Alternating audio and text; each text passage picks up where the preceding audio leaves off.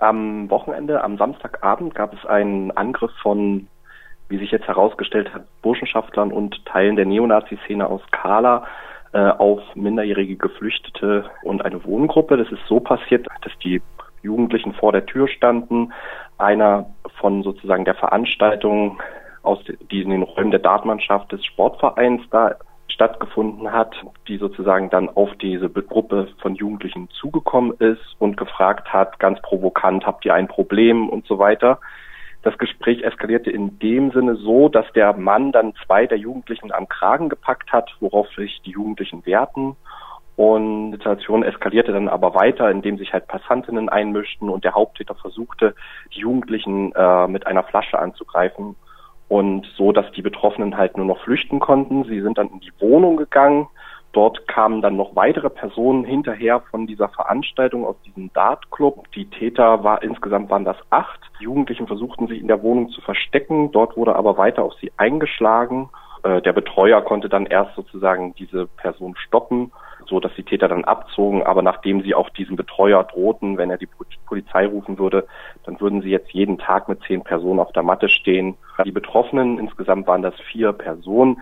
Drei von denen wurden so augenscheinlich verletzt mit einer Rippenprellung und an, einer Hand- und Armverletzung und zwei von denen mussten auch im Krankenhaus behandelt werden. Vielleicht noch ein bisschen was zu den Betroffenen. Wie alt sind die? Woher sind sie geflohen? Die sind auf jeden Fall minderjährig, also unter 18. Jugendliche sind das. Sie kommen aus Syrien und aus Afghanistan und sind halt unbegleitete Minderjährige geflüchtet. Das heißt, sie haben keine Familie hier in Deutschland und sind deswegen in der Obhut einer sozialen Einrichtung und dort auch untergebracht mit einer Betreuung. Was weiß man über die Täter bisher, also Burschenschaftler? Gibt es da genauere Infos, wer angegriffen hat? Das muss jetzt auch sozusagen geklärt werden. Interessant ist bloß dabei, dass irgendwie da äh, dieser also dieser Sportverein aus Kala, der ja auch im Landessportbund organisiert ist, dass an Burschenschaftler und vermietet wird für so eine Veranstaltung und dass da irgendwie dann auch natürlich ähm, die Vernetzung auch zwischen Nazi-Szene, Burschenschaftler, manchmal ist es eins, damit musste man dann halt rechnen. In der Esra-Pressemitteilung heißt es, dass Kala einer der angenehmsten Rückzugsorte für Neonazis in Thüringen sei. Wieso denn gerade Kala?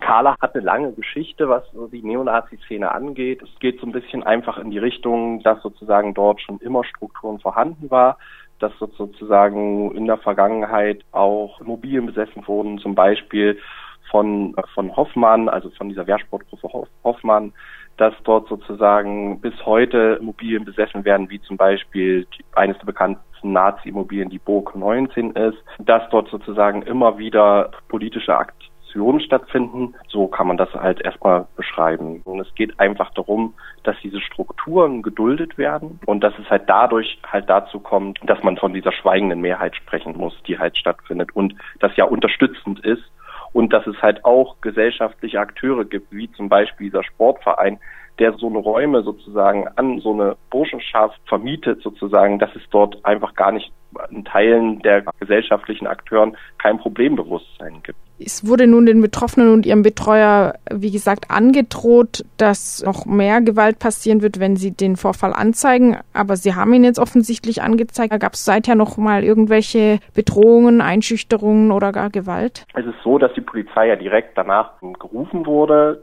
Also dazu muss man noch mal sagen, die Polizei hatte den Fall nicht öffentlich gemacht. Erst nachdem wir das jetzt veröffentlicht haben, hat sich die Polizei zu Wort gemeldet. Jetzt haben wir überhaupt erstmal auch weitere Informationen dazu. Das heißt sozusagen, dass sie dort auch die Personalien festgestellt haben, der Täter, und das bestätigt haben, dass es sich dabei um Burschenschafter bzw. Akteure der Neonazi-Szene in Kala handelt. Danach, an den folgenden Tagen, wurde von den Betroffenen, aber auch von MitarbeiterInnen von der Wohngemeinschaft gesehen, wie Teile auch der Neonazi-Szene gegenüber posiert haben, das beobachtet haben, mit dem Handy die Betroffenen fotografiert haben, mit Autos vorbeigefahren sind. Das ist ein Szenario, was wir aus Kala kennen, was sozusagen auch ganz klar immer wieder stattfindet, wenn irgendwo Veranstaltungen, die nicht rechts sind oder die sich gegen rechts positionieren, immer wieder stattfindet. Das ist sozusagen, was danach noch stattgefunden hat. Das heißt für die Betroffenen wahrscheinlich immer noch ein Gefühl der Unsicherheit. Was müsste passieren, um sie wirklich zu schützen,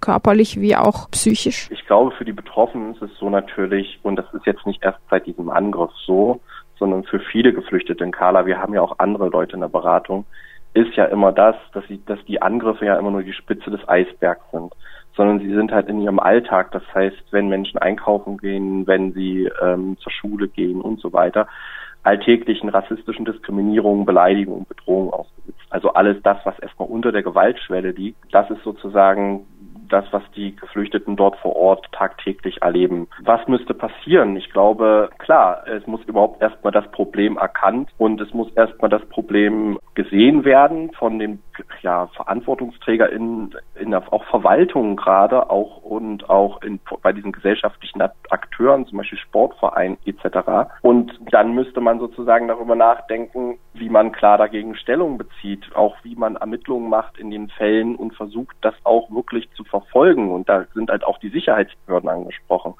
Das andere ist aber, das, was sozusagen jede, jeder leisten kann, ist sozusagen sich ganz klar mit den Betroffenen zu solidarisieren und auch rechte, rassistische und antisemitische Angriffe in Kala zu verurteilen. Und das fehlt bisher in der Breite. Nicht, in, nicht, dass es dort keine Personen gibt, sondern in der Breite. Und damit kann man sozusagen den Nazis, die da vor Ort sind, auch den Wind aus den Segeln nehmen. Und das wäre zum Beispiel ein Zeichen, was man setzen könnte oder dem entgegensetzen könnte. Ja. Zurzeit ist es ja so, dass Straftaten, die von Geflüchteten verübt werden, als Gegenstand des öffentlichen Interesses gelten und verstärkt eben öffentlich gemacht werden von der Polizei und auch von den Medien. Wie sieht es denn in so einem umgekehrten Fall aus? Wie viele Medienreaktionen gab es bisher schon auf diese Mitteilung von Esra zu dieser Gewalttat jetzt in Kala? Das ist eine spannende Frage, weil das ist gerade Thema für uns. Insofern, als dass natürlich erstmal gar, es gar keine Öffentlichkeit zu dem Fall gab, weil gar nichts veröffentlicht wurde. Weil die Polizei, die zwar zu Vorfällen wie, da ist jemand über die rote Ampel gefahren, zu jeder Sache eine Pressemeldung rausgibt, zu dieser Sache gar nichts rausgegeben hat. Erst jetzt sozusagen, wo wir das veröffentlicht haben, gab es eine Reaktion der Polizei. Das heißt, erst jetzt kann natürlich Presse überhaupt erst darüber berichten, da es erstmal öffentlich ist. Jetzt kommt aber die nächste Sache. Was wird berichtet? Wenn ich jetzt zum Beispiel mir die DPA-Meldung angucke, dann wird nicht die Pressemitteilung äh, von uns oder von Menschen, die aus der betroffenen Perspektive argumentieren, veröffentlicht, sondern jetzt wird natürlich erstmal die Polizeimitteilung in den Vordergrund gerückt. Und da geht es dann nicht sozusagen darum, was haben die Betroffenen erlebt, sondern da wird natürlich ganz klar objektiv versucht darzustellen, dass die Betroffenen sich auch gewehrt haben, also sich losgerissen haben, als sie am Kragen gepackt wurden. Und es wird dann von einer Auseinandersetzung gesprochen. Und da kommen wir nämlich genau dahin, was halt immer wieder passiert. Es war ein ganz klarer Angriff auf die Jugendlichen, die sich natürlich dann auch gewehrt haben und versucht haben, wegzukommen. Und die Überschriften lauten jetzt natürlich dann Auseinandersetzungen zwischen Burschenschaftlern und jungen Flüchtlingen. Und das verdreht halt und ist eine Täter-Opfer-Umkehr, die dann halt stattfindet, weil im Endeffekt geht es ja darum, dass die angegriffen wurden und die Menschen sehen halt wieder nur diese Auseinandersetzung, die sich hochgeschaukelt hat. Und das war es nicht, sondern es war ein ganz klarer, zielgerichteter, nicht geplant, aber zielgerichteter Angriff von diesen Menschen aus, von dieser Veranstaltung auf diese geflüchteten Jugendlichen. Und das ist sozusagen das, was wir immer wieder erleben, dass halt die Berichterstattung sich vor allem darauf konzentriert und die betroffenen Perspektive halt oft keine Rolle spielt.